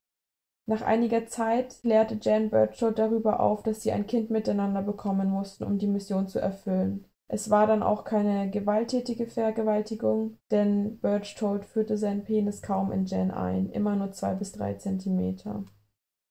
Was es überhaupt nicht besser macht. Ja. Aber halt damit man das nicht sehen kann, ja. quasi. Tag 35 der Entführung. Birchtold rief seinen Bruder Joe an und verlangte von ihm, er solle die Brobergs anrufen und ein schriftliches Einverständnis einholen, damit Jan und Birchtold zurück in die Staaten kommen können und dort heiraten können. In Mexiko waren die beiden schon längst verheiratet, das war in den USA aber ungültig. In Mexiko ist das heiratsfähige Alter nämlich zwölf Jahre. Du kannst einfach zwölf sein und heiraten. Ist es immer noch so? Ja, soweit ich, also ich dachte schon. Okay. Sehr fragwürdig, ja. Die Brobergs waren natürlich nicht einverstanden damit. Joe ließ das FBI kommen und die Ermittler hörten das Telefon ab. Birchtold rief seinen Bruder an und verriet ihm seinen Aufenthaltsort, Mazalan in Mexiko. Das FBI konnte den Anruf zu einem Hotel in Mazalan zurückverfolgen. Sie kontaktierten den Rechtsattaché in Mexiko-Stadt. Dieser kontaktierte die Bundespolizei und daraufhin fand die mexikanische Polizei das Wohnmobil und verhafteten Birchtold. Die Beamten nahmen beide in ein mexikanisches Gefängnis mit. Nach einiger Zeit brachte ein mexikanischer Polizist Jan zu Birchtolds Zelle. Er hatte extra seinen Goldring verschenkt, nur damit er mit ihr reden kann. Aber was hat der Goldring jetzt gebracht? Also wieso muss der den verschenken, dass sie ihn besuchen kann? Ja, der hat ihn quasi bestochen. Ah, okay, damit, jetzt, also den Wärter, damit er mit ihr reden kann. Birchtold sagte Jan, sie soll ihrer Familie sagen, er habe sie nur in den Urlaub mitgenommen, er habe einen Fehler gemacht, weil es zu weit weg war und es falsch war, weil er der Familie nicht Bescheid gegeben hatte. Außerdem hatten ihn Zeta und Zethra besucht. Sie sagten, es gebe vier Dinge, über die Jan niemals sprechen darf. Erstens durfte sie nicht über die Aliens reden, Zweitens durfte sie nichts von den Beruhigungspillen erwähnen, die sie bekam. Drittens durfte sie nicht über die Mission reden. Und viertens durfte sie nichts über die sexuellen Erlebnisse erzählen. Außerdem dürfe sie keinen Kontakt zu anderen Männern haben, nicht mal zu ihrem Vater, und wenn einer von beiden über diese vier Dinge sprach, würde ihre Schwester Karen erblinden und die Aliens drohten damit, ihren Vater zu entfernen. Außerdem würden die Aliens Susan entführen und Jan würde verdampfen, wenn sie etwas über diese Dinge erzählte. Auch sehr viele Sachen auf einmal. Mhm.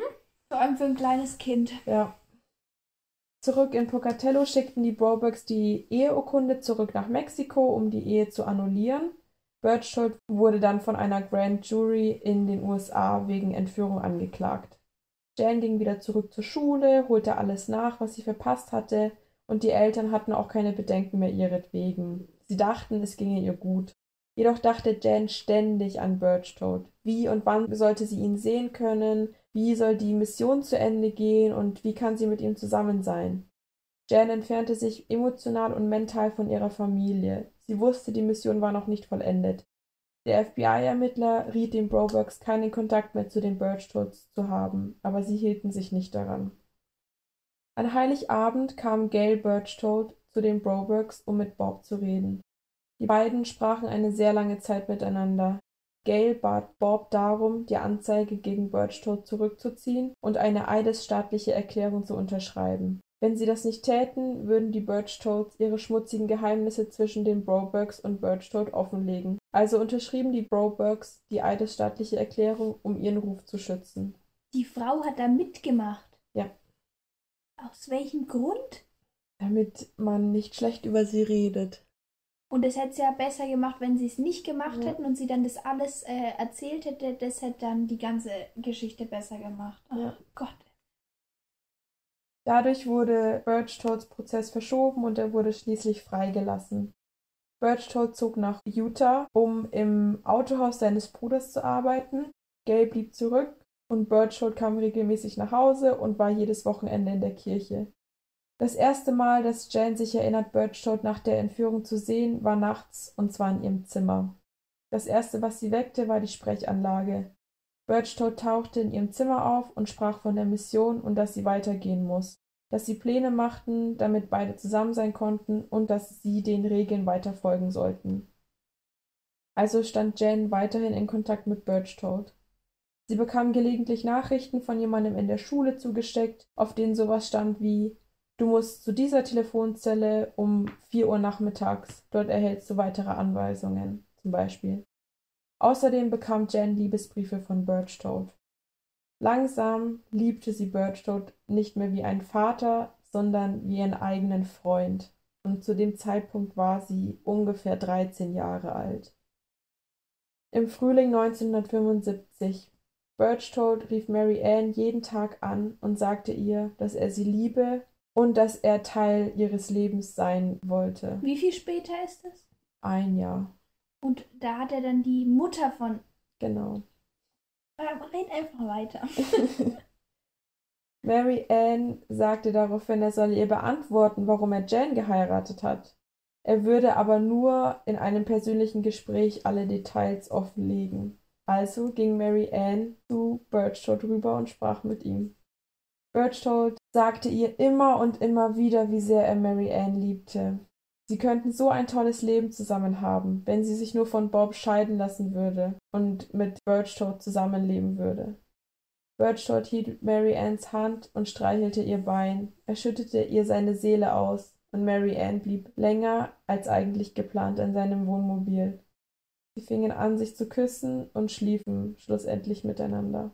Hat er ihr jetzt gesagt, wieso er die, äh, ihre Tochter. Nein. Ja, klar, war, war natürlich klar. Entschuldigung für die Frage. Vier oder fünf Tage nachdem Mary Ann bei Birchtold war, rief Birchtold Bob an und erzählte ihm, was geschehen war. Ab diesem Zeitpunkt fingen die ehelichen Probleme an und wurden immer schlimmer. Die sexuelle Affäre zwischen Mary Ann und Birchtold lief acht Monate lang. Mary Ann hatte sich in Birchtold verliebt. Zwischen April 1975 und März 1976 sah Mary Ann Birchtold elfmal. Bob Broberg ahnte, dass Birchtold durch Mary Ann an Jen herankommen wollte. In dieser Zeit besuchte Birchtold Jan neunmal.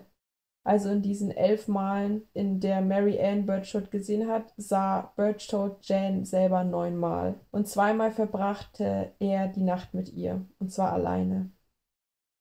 Bei all diesen Treffen mit Jan ging es für Birchtold nur noch um Sex. Bob Roburg reichte die Scheidung ein. Mary Ann bekam eine Vorladung, das Haus zu verlassen, weil sie mit ihrer Affäre ihre drei Töchter gefährde. Durch diese Vorladung wurde Mary Ann klar, dass sie ihren Mann nicht verlassen wollte. Also ging sie zu Bob und erklärte ihm, dass sie ihn brauchte und die Kinder und dass sie Birdshot verlassen würde. Beide versöhnten sich. Im Juni 1976, 20 Monate nach der Entführung, stimmte Birdshot einem Deal zu. Birdshot ging vor Gericht und bekannte sich der Entführung schuldig. Der Richter verurteilte ihn zu fünf Jahren und reduzierte alle fünf Jahre auf 45 Tage. Er muss sich innerhalb von drei Monaten im Gefängnis melden. Birchall zog dann aus Pocatello raus und kaufte ein Familienspaßcenter in Jackson Hole in Wyoming. Jan wollte dort unbedingt im Sommer arbeiten. Sie flehte ihre Eltern an, aber die erlaubten es ihr natürlich nicht. Jan veränderte sich, suchte immer mehr Streit mit ihren Geschwistern und mit ihren Eltern und machte, was sie wollte. Dann rief Birchtold Mary Ann an und sagte, dass Jan unbedingt nach Jackson Hole kommen möchte, und wenn es ihre Eltern nicht erlaubten, dann würde sie sich an den Highway stellen und trampen, und das ließen ihre Eltern natürlich nicht zu. Also setzte Mary Ann Jan persönlich ins Flugzeug und schickte sie nach Jackson Hole. Jen blieb zwei Wochen bei Birchtold in Jackson Hole und in dieser Zeit wohnte sie in seinem Wohnmobil. Die Mission ging weiter. Birchtold und Jan hatten weiterhin Sex miteinander. Birchtold erzählte Jan, dass er und Gail sich scheiden ließen und dass sie beide jetzt endlich heiraten könnten. Jan war davon überzeugt, dass sie Birchtold liebte und mit ihm zusammen sein musste. Jan veränderte sich immer mehr, sie war sehr launisch und wütend. Mittlerweile wenn sie jetzt in Interviews darüber redet, sagt sie, dass es der ganze Druck war, der auf ihren Schultern lastete. Sie musste die Mission erfüllen, den Alien-Planeten retten und sie durfte mit niemandem darüber sprechen. Birchwood mochte es nicht, dass die Broberg so beschützend mit Jan umgingen und dass er dadurch halt eben auch schwerer an Jan rankam. 10. August 1976, das ist Tag 1 der zweiten Entführung. Jan war nur ein paar Wochen zu Hause. Mary Ann saß abends im Wohnzimmer und sah, wie Jan in ihr Zimmer huschte. Alle gingen ins Bett. Am nächsten Morgen, als die Eltern die Kinder weckten, fanden sie einen Zettel auf Jans Bett, aber keine Spur von ihr. Im Brief erzählte sie, dass sie das Richtige tun möchte, aber trotzdem das Falsche tut und dass sie einfach nicht vorhat, ohne B, also ohne Birchtold, sie hat ihn immer B genannt, zu leben und dass sie halt einfach ja, mit ihm zusammen sein möchte. Berchtold rief Mary Ann am selben Nachmittag an, sagte, dass Jan ihn angerufen hatte und dass sie weggelaufen ist. Aber sie erzählte ihm nicht, wo sie war, und er machte sich sehr große Sorgen um sie. Nach zwei bis drei Tagen war Jen immer noch nicht aufgetaucht. Die Eltern erzählten allen Leuten, die fragten, wo Jen sei, dass sie bei ihrer Oma zu Besuch sei. Die Brobergs warteten zwei Wochen, bis sie den leitenden FBI-Ermittler anriefen und Jen noch einmal als vermisst meldeten.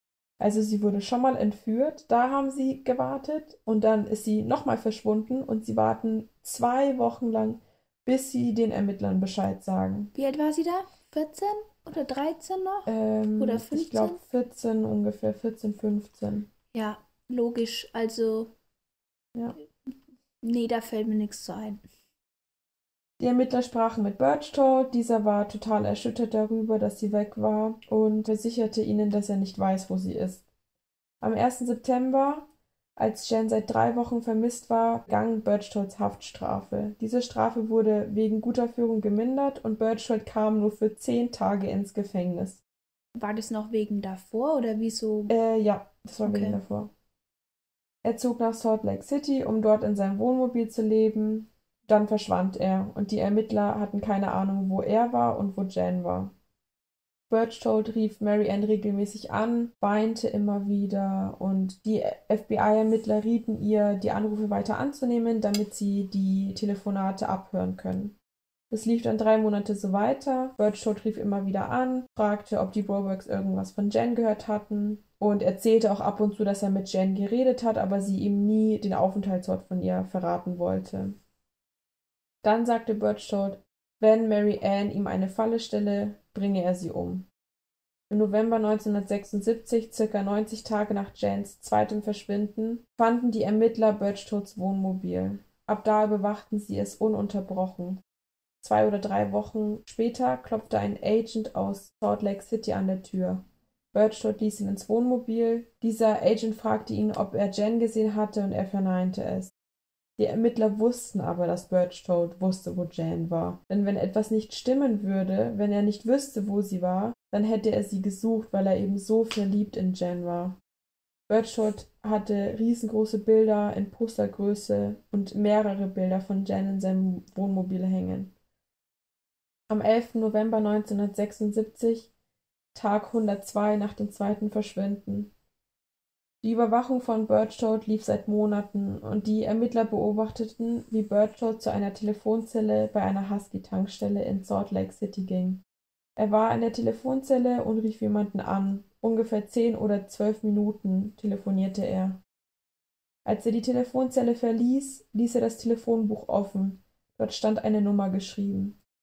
Die Ermittler verfolgten die Nummer nach Pasadena in Kalifornien zu einer Mädchenschule. Die Ermittler riefen dort an und das Sekretariat sagte, es gäbe kein Mädchen mit dem Namen Jan Broberg. Die Ermittler erklärten die ganzen Umstände und dachten eben oder versuchten denen zu erklären, dass sie wahrscheinlich unter einem Decknamen zur Schule ging. Und dann fanden sie heraus, dass sie tatsächlich unter Jan Tobler in der Schule eingeschrieben war. Am 10. August 1976, das ist jetzt Jans zweiter Entführungstag, also quasi. 100 Tage früher. Genau, 100 mhm. Tage bevor sie entführt wurde, das zweite Mal. Und am Abend, als alle einschliefen, öffnete Jane ihr Fenster und Birchtold half ihr dabei rauszuklettern. Sie stieg in sein Auto ein und sie fuhren weg. Sie fuhr nach Kalifornien und Birchtold meldete Jan in einem katholischen Mädcheninternat an. Er erzählte den Schwestern dort, dass Jan seine Tochter sei und dass er CIA-Agent sei und aus dem Libanon geflüchtet sei, eben während der Libanon-Krise. Er sagte, dass Jans Mutter tot sei und dass er es sehr schätzen würde, wenn sich die Schule gut um Jan kümmern würde weil er eben weiter zu seiner Arbeit musste und sich nicht um sie kümmern konnte. Und er erfand diese ganze Geschichte, damit die Schwestern wussten, wenn Leute nach ihnen suchten, dass es wahrscheinlich böse Leute sind und dass sie nichts über den Aufenthaltsort verraten. Auch dumm. Die FBI-Agenten verhafteten Birch dort am nächsten Tag wegen Verletzung der Bundeshaftpflicht also das ist jetzt quasi wieder, ähm, mhm. nachdem sie 102 Tage vermisst ist. Was ist Bundeshaftpflicht? Hätte der nicht aus dem, aus dem Staat raus dürfen, oder wie? Ja, genau, mhm. genau. Der mhm. war ja noch, äh, der hätte nicht rumreisen mhm. dürfen. Ah ja, so. okay, stimmt, ja. Okay. Daraufhin äh, wurde er ins Gefängnis gebracht. Schließlich wurde Birchtow zurück nach Pocatello gebracht und Jan wurde ins Flugzeug gezwungen, also sie wollte nicht nach Hause. Sie wurde gezwungen, nach Hause zu fliegen und war dann zu Hause auch sehr sauer auf ihre Eltern. Sie war gegenüber ihrer Familie sehr distanziert, umarmte ihren Vater nicht mehr oder generell zeigte sie ihren Eltern keine Liebe mehr und sie verstand sich auch mit ihren Geschwistern nicht mehr so gut wie früher. Ihre Eltern beschreiben sie als leer und gefühllos oder auch als emotional gestorben.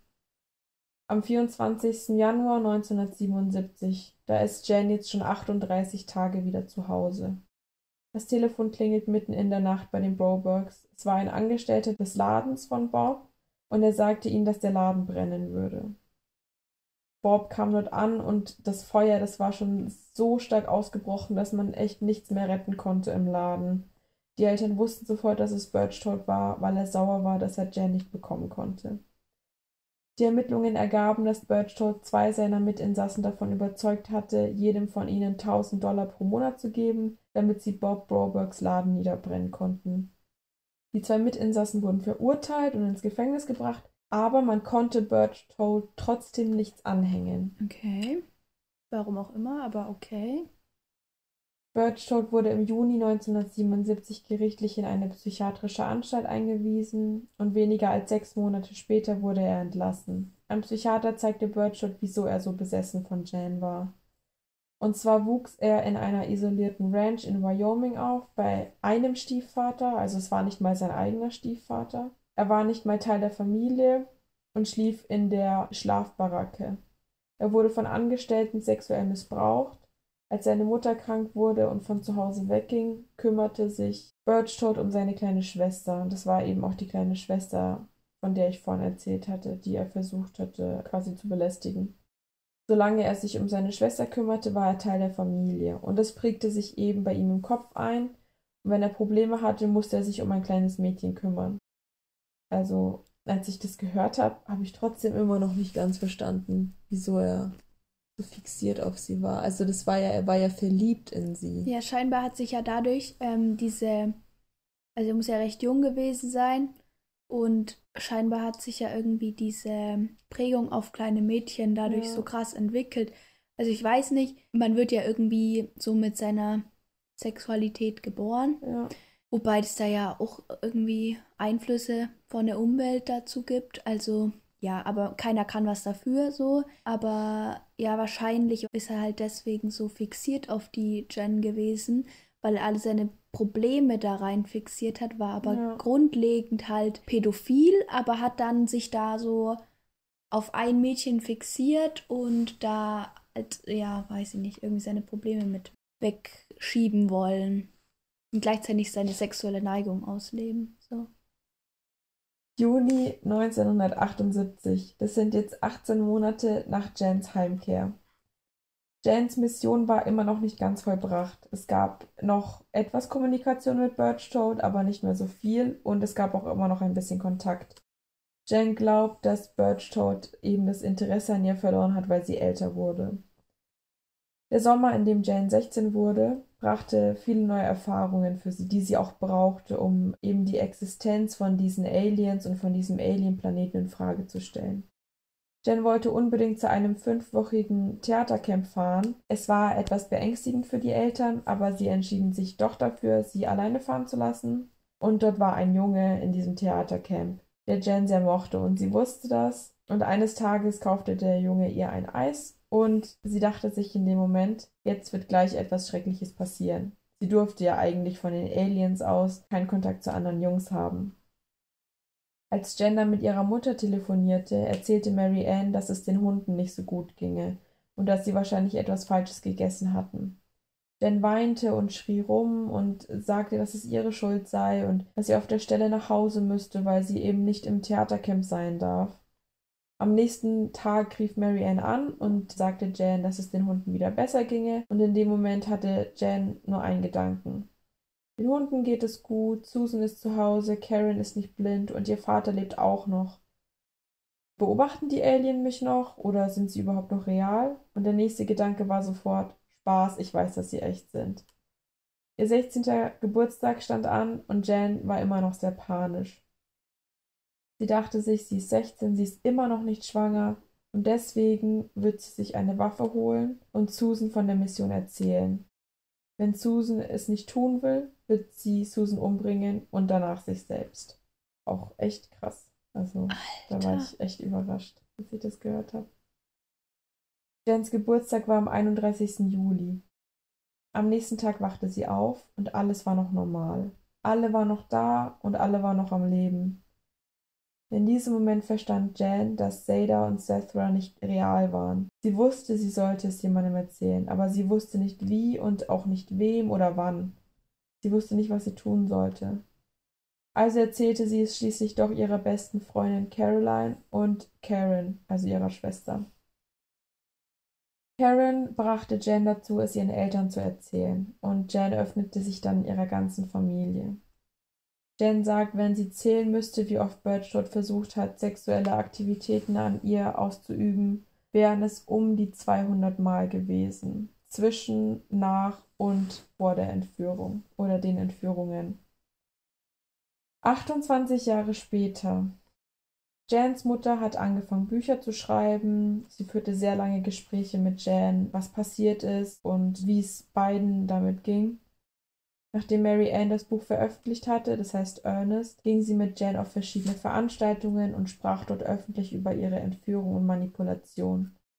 Birdshot versuchte öfters bei verschiedenen Veranstaltungen aufzutauchen und er sagte auch, wenn sie diese Leute reden lassen, lassen sie, äh, sie erzählen Lügen, das Buch ist nicht wahr. Also er versuchte alles nochmal so zu drehen, dass er quasi nicht der Täter ist, dass er keine bösen Taten begangen hat. Und Birdshot fing auch wieder an, den Brobergs zu drohen. Wenn sie das Buch nicht vom Markt nehmen oder es loswerden, dann wird er ihr Leben zur Hölle machen oder so elend machen wie möglich. Jen feilte eine einstweilige Verfügung wegen Stalking gegen Birchtold und sie musste vor Gericht bleiben, weil Birchtold alles abstritt. Sie glaubte, dass er sie nur in der Nähe haben wollte. Jen bekam die Verfügung nicht für die üblichen drei Jahre, sondern für den Rest seines, also für Birchtolds Leben. Er war ja schon ziemlich alt. Wie alt war er da ungefähr? Boah, das war ja 28 Jahre später. Also bei der ersten Entführung war ungefähr 40, das heißt so ja. 70 ja, ungefähr. Krass. Okay. Jane war bei einer Konferenz und wurde von Bikers Against Child Abuse, also das war so eine Biker-Gruppierung, so eine Motorradgang. Wie süß. Ja, voll. Sie wurde von denen beschützt und bei dieser Konferenz standen eben Mitglieder von dieser Motorradgang draußen, als Birdshot auftauchte und Drohungen gegenüber den Bikern aussprach. Einer dieser Biker erkannte ihn und wollte ihm auch hinterher. Birdshot war aber mit einem Van unterwegs und wollte wegfahren, als einer der Biker auf die Windschutzscheibe sprang und sich an den Scheibenwischern festhielt. Birdshot beschleunigte aber und der Biker fiel herunter und wurde verletzt. Also riefen die Biker die Polizei an. Birdshot hatte außerdem eine Waffe dabei.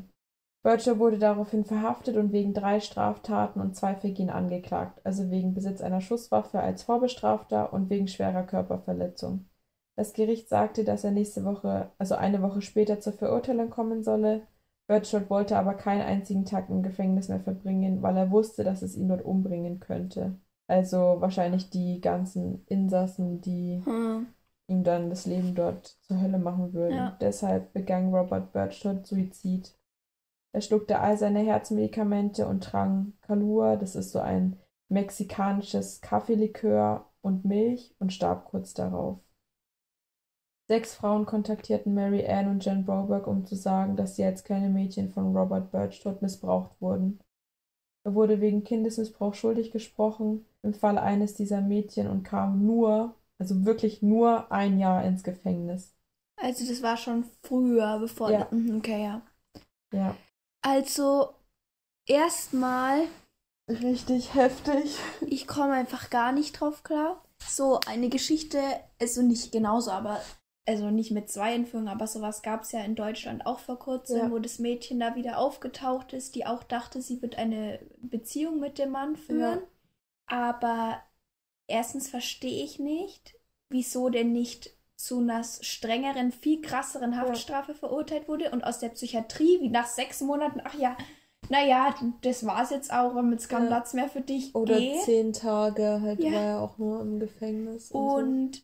dann verstehe ich nicht, wieso die Eltern nicht bestraft wurden, weil ich finde das äußerst fragwürdig, wie die Eltern sich verhalten haben. Und halt auch so, dass die Mutter hat ja dann dieses Buch geschrieben. Ja. Ich weiß nicht, irgendwie ist es halt so, sie vermarktet halt den Fall von ihrer Tochter und macht da Geld daraus und hat aber eigentlich nie wirklich was getan, dass es ihrer Tochter ja, besser geht. Ja, die Situation halt nur noch verschlimmert eigentlich. Und was, was ist das überhaupt für eine Familie? Also, das ganze Geschehen ist äußerst fragwürdig, ja. meiner Meinung nach. Und dass die Mutter halt auch einfach, der Typ hat ihre Tochter entführt und sie so, ja, keine Ahnung, ich würde nicht trotzdem gerne eine Affäre ja. mit dir anfangen. Hä? Was also, ist denn mit denen? Das, das, ich fand das auch richtig krass. Die wurden halt natürlich auch echt extrem manipuliert. Also ich habe ja, ich hoffe, dass jeder mitgekommen ist bei diesen krassen Zeitsprüngen, aber der hat es ja schon Jahre vor der Entführung geplant. Der hat ja die Mutter also schon von Anfang an die ganze Zeit immer ein bisschen bezirzt und dann hat er was mit dem Vater angefangen und alles einfach nur, um an, an Jan ranzukommen. Ja. Jahre davor schon. So, mir ist das Ding klar, so dass man sich da einlullen lässt und so. Und beim ersten Mal, und ich glaube, das muss ja wirklich krass gewesen sein. Ich habe jetzt noch kein Bild von dem Typ gesehen, das würde mich voll interessieren. Sag mir mal eins. Ähm, aber ich finde es einfach krass, dass es nach der ersten Entführung immer noch geklappt hat. Weil, Ja. also ich weiß nicht, aber lernt man da nicht dazu? Das frage ich mich halt eher. Und Ja. der Typ, Ja. der sieht ja übel nett aus. Ja. Der sieht ja nicht mal, nicht mal gruselig aus. Das Bild posten wir übrigens auch auf unserer Instagram-Seite. Genau. Auf Ja. unserer. Aber der, der Typ sieht einfach nicht gruselig aus. Das sieht so, so typisch, so 70er Ja. Jahre und so Papa, total nett. Ich hätte jetzt gedacht, das wäre ihr Vater. Nee. So war der. Richtig krass. So, wie gesagt, ich verstehe, dass man sich einmal einlullen lässt und bei einem Kind ist sowieso was ganz anderes, aber die Eltern beim zweiten Mal wieder das Gleiche, dass sie die ins Flugzeug setzen, dass sie ihn besuchen kann. Ja. Junge, was ist mit denen? Habe ich auch nicht verstanden. Also da hat man ja auch die Interviews von dem FBI-Ermittler gesehen und der hat auch äh, gesagt, wenn die Staatsanwaltschaft ein bisschen schneller reagiert hätte und die Eltern nicht so Mist gebaut hätten, nur um den eigenen Ruf zu schützen, dann hätte er 20 Jahre ins Gefängnis kommen können, wenn Ja. sie die, wenn sie die Anklage nicht zurückgezogen hätten. Ja, vor allem das Ding ist, ich finde, da merkt man halt auch voll, dass es übel dieses schönes Familienleben in Amerika Zeit ist und jeder achtet nur darauf, dass es kein schlechtes Licht auf die Familie wirft und so und alle sind toll und schön und alles ist sowieso ganz äh, klasse. Alter, Ja, einfach nur krank, die Geschichte. richtig heftig. Ich bin auch nicht, vor allem, ich musste sie mir dreimal anschauen. weil ich ja meine ganzen Sachen aus Versehen gelöscht hatte und ich war richtig, also nach diesen drei Malen habe ich auch immer mehr auf andere Details geachtet Mhm. und habe anderes, also habe anderes Zeug mitbekommen und so und das war schon krass, also Alter. Muss es jetzt erstmal verdauen. ja, schon heftig. Okay, ich habe mich jetzt wieder beruhigt. Wir haben jetzt noch kurz äh, ohne es zu recorden drüber gesprochen, weil ich war gerade echt ultra aggressiv. Und ähm, deswegen würde ich sagen, wir machen mit was Schönem weiter. Ja. Ähm, zwar machen wir was ganz anderes. Das haben wir so ein bisschen geklaut, aber das machen ganz viele. Und zwar Hot Takes, aber wir nennen die Schmaus oder Graus. All das passt sehr gut. Das bedeutet, wir sagen jetzt entweder Dinge, die wir sehr gerne mögen oder die wir gar nicht mögen oder ja, eben sowas, was total kontrovers ist, was andere eben vielleicht nicht so sehen. Alex, willst du anfangen? Okay, also mein Schmaus ist, ich finde es voll beruhigend, wenn du so eine Haarbürste hast und die Haare da draus, also die Haare, die sich da einfangen, rausziehst und die Bürste sauber machst. Okay. Ich weiß, dass du Haare richtig Ich- ekelhaft Ich findest. hasse Haare. Ich konnte das eine Zeit lang nicht mal aus meiner Bürste selber rausmachen, Ja, ich habe ich- das ja bei dir ja, gemacht. weil ich es deswegen. so eklig fand. Also es ist, ich kann das, ich mache das auch, ich bin nicht so eklig, dass ich es gar nicht mache, aber ich finde Haare richtig eklig und ich würde niemals behaupten, dass es was Beruhigendes ist. Nie, Doch. niemals. Das so ist eklig finde voll ich das. satisfying, wenn du dann die Bürste hast, die ist voller Haare und dann ziehst du das Oh, raus und dann ist sie komplett sauber. Oh nee, nee, das ist einfach ekelerregend. äh, aber da gibt es auch voll die zwei Lager, also ist echt gut. Ich habe ein graues. Es ist mir auf der Arbeit eingefallen. Und zwar finde ich es eklig. Also ich finde es schon zu Hause eklig, aber in der Öffentlichkeit geht es gar nicht. Klodeckel anzufassen. Ja. Ich kann Klodeckel Ja, nicht ja. anfassen. Ich muss die mit dem Fuß aufmachen, wenn Leute den Klodeckel zumachen. Und ähm, es ist so, dass der eine Teil meiner Familie, unter anderem mein Vater, immer den Klodeckel runter machen zu Hause. Und wenn wir jetzt so alleine sind, dann geht es, aber sobald Besuch da ist, der jetzt nicht meine Familie oder meine engsten Freunde sind, dann ekelt mich das an. Ja. Und dann kann ich das nicht mehr anfassen. Und manchmal muss ich das auch desinfizieren. Krass. Und auf der Arbeit, ähm, ich glaube, jeder hat es, dass wenn man irgendwo öfter aufs Klo geht oder so in der Schule ja auch, da geht man immer in das eine Klo. Ja. Und ich gehe auch immer in das eine Klo. Und wenn der Deckel da aber zu ist, dann muss ich Klo wechseln, wenn ich es Krass. nicht mit dem Schuh aufmachen kann. Weil ich es wirklich einfach abartig finde, Klodeckel anzufassen. Ja, das ist, ähm, Ist ich, auch ekelhaft. ja. Und, und mein Ich mach das Vater. mit einem Pulli oder Oh so. nee, da muss ich den Pulli ausziehen. mein Vater ist immer so, ja, ist doch gar nicht so eklig und ist doch viel besser. Dann kommt jetzt auch irgendwie kein so Klogeruch raus. Aber erstens normal, jetzt so stinkt ein Klo nicht unbedingt. Ja. Und ähm, wir sind ja auch in Deutschland, da kommen jetzt keine Tiere aus dem Klo raus. Also in anderen Ländern ist es nochmal was anderes. Aber ich weiß nicht, ich finde es einfach so, weil das hast du ja angefasst mit den ungewaschenen Händen. Mhm. Und da sind ja dann so Fäkalien und das ist einfach eklig. Ich weiß nicht. Ich kann das gar nicht. Ich kann damit nicht umgehen. Äh, das ist auf jeden Fall ein ganz extremer Graus von mir. Und ähm, Neben ja, den Haaren. Genau. Und meine, meine Tante zum Beispiel, die muss immer den Klodeckel runter machen, weil die eben Angst hat, dass Ratten oder so rauskommen mhm. könnten. Und äh, das ist ein, ein großes Dilemma bei mir. Ganz übel. Auf jeden Fall weg von diesen ekligen Vorstellungen, die ich gerade in meinem Kopf habe. Wir haben noch eine, beziehungsweise zwei Empfehlungen hat Alex. Ja. Und ich habe mir gedacht, zum krönenden Abschluss will ich dann nochmal eine gute Tat der Woche erzählen, weil wir haben jetzt über so viel Verbrechen und schlimme Sachen gesprochen. Da wird so was Gutes, äh, glaube ich, ganz nett sein. Möchtest du deine Empfehlung zuerst mal raushauen? Ja, also einmal würde ich eine Serie empfehlen und zwar heißt die Lie to Me. Und in der Serie geht es um, uh, um den Dr. Cal Lightman und seine Kollegen. Die sind in der Lightman Group und die übernehmen eben Aufträge, also meistens von lokalen oder staatlichen Strafverfolgungsbehörden. Und die helfen eben bei den Untersuchungen durch Mikroexpressionen, also dadurch, entlarven sie Lügner, weil dieser Cal Lightman, der kann nämlich anhand von Mimik und Gestik erkennen, ob jemand die Wahrheit sagt oder lügt.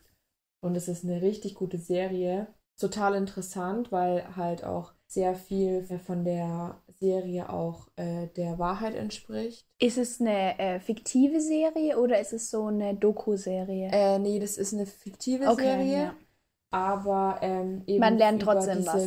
Mikroexpressionen und sowas. Äh, der Experte, ich habe jetzt vergessen, wie der heißt, aber der war auch vor Ort am Set, am Drehort und hat okay. denen halt dem diesem Dr. Kelleiten auch Tipps gegeben und sowas, okay. weil der das halt schon sehr lange erforscht hat. Das ist sehr cool. Und dann würde ich noch gerne einfach die Netflix-Doku empfehlen, die über die Entführung von Jan Broberg Abducted in Plain Sight. Die war sehr gut. Wie gesagt, ich musste sie mir dreimal anschauen, weil ich aus Versehen meine Zusammenfassung gelöscht hatte. Aber ja, die ist sehr interessant und ähm, auch wirklich hat mich sehr äh, mitgenommen. Und ich saß auch tatsächlich am Ende da und habe auch geweint, weil mich das so, ja, so berührt hat. Also beziehungsweise nicht berührt, aber halt einfach, das hat ja. mich emotional so richtig fertig gemacht einfach, ja. Ich werde mir die safe anschauen. Ich glaube, ich werde nicht weinen, ich werde einfach komplett ausrasten. Ja. Äh, weil ich werde mal richtig aggressiv bei so Sachen.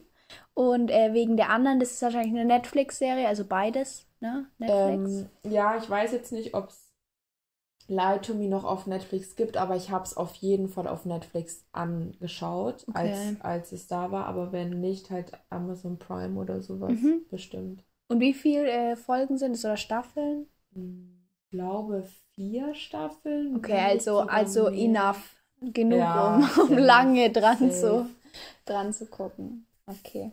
Ja, und jetzt äh, kommen wir zu meiner guten Tat. Und zwar, am Freitag war ich mit zwei Freundinnen unterwegs. Wir sind abends nach Hause gelaufen und haben ein Mädchen an einem Hauseck sitzen sehen. Es war da Viertel vor zwölf und die hat geweint und Bier war ausgeschüttet neben ihr und so. Und zwei Typen, beziehungsweise drei Typen waren am Anfang da gestanden. Einer, also das Mädchen war ungefähr 18, 19. Der eine Typ war 50 und Was? die anderen beiden um die 20. Und waren auch alle sturzbesoffen, das hat man gemerkt. Erstmal sind wir dran vorbeigelaufen und dann haben wir aber gesagt, so, wir gehen jetzt dahin, weil uns war das nicht so ganz geheuer. Also sind wir ähm, zurückgelaufen und dann habe ich halt gefragt, ob alles in Ordnung ist, ob wir helfen können. Und sie hat gesagt, ihr Freund hat sie stehen lassen, weil sie haben gestritten und ihr Handy-Akku ist leer. Mhm. Und dann haben die Typen gesagt, wir sollen weggehen. Okay. Ganz komisch. Und sie war halt nur so, ja, ihr braucht mir nicht helfen, genießt euren Abend und so und alles gut. Und ich wollte, dass sie sich meine Nummer aufschreibt, aber sie hatte nichts zum Schreiben. da hatte ich ja auch, auch keinen Akku mehr. Genau, ich hätte ja. gedacht, vielleicht hat sie einen Zettel oder so. Ja. Das mit den Typen war uns aber einfach nicht geheuer. Und dann war da die Polizei, die hatte jemand anderes anscheinend schon deswegen angerufen. Ja. Und ich bin dann auch nochmal hin und habe gemeint, äh, ja, ich wusste ja nicht, ob die deswegen da sind. Ich gesagt, ja, das Mädchen, irgendwie finde ich das nicht so ganz, so ganz normal, weil was macht dieser 50-jährige Mann da, der so sturzbesoffen ist und der eine 20-jährige, weil der andere ist dann weggegangen. Ja. Und dann ist das Mädchen aber nach kurzem irgendwie in unsere Richtung gelaufen. Die Polizei hat anscheinend noch mit den Typen gesprochen. Und im Endeffekt will ich einfach nur sagen, dass wenn ihr das Gefühl habt, dass was nicht euch nicht geheuer ist, dann solltet ihr euch da auch ranhängen und auch wenn sie gesagt hat, nee, ist kein Ding, ihr braucht mich auch nicht nach Hause bringen und so. Sie wollte zwar dann immer noch nicht, dass wir sie ganz nach Hause bringen, aber wir durften ein Stück mit ihr mitlaufen. Ja.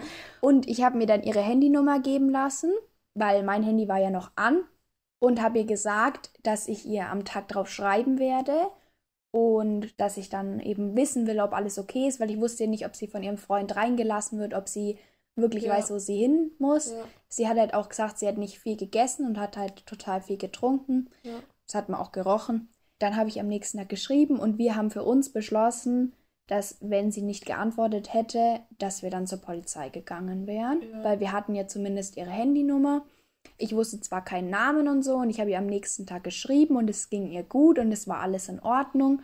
Und einfach, wenn man kein gutes Gefühl hat, dann lieber einmal zu viel die Polizei anrufen oder ansprechen, als einmal zu wenig.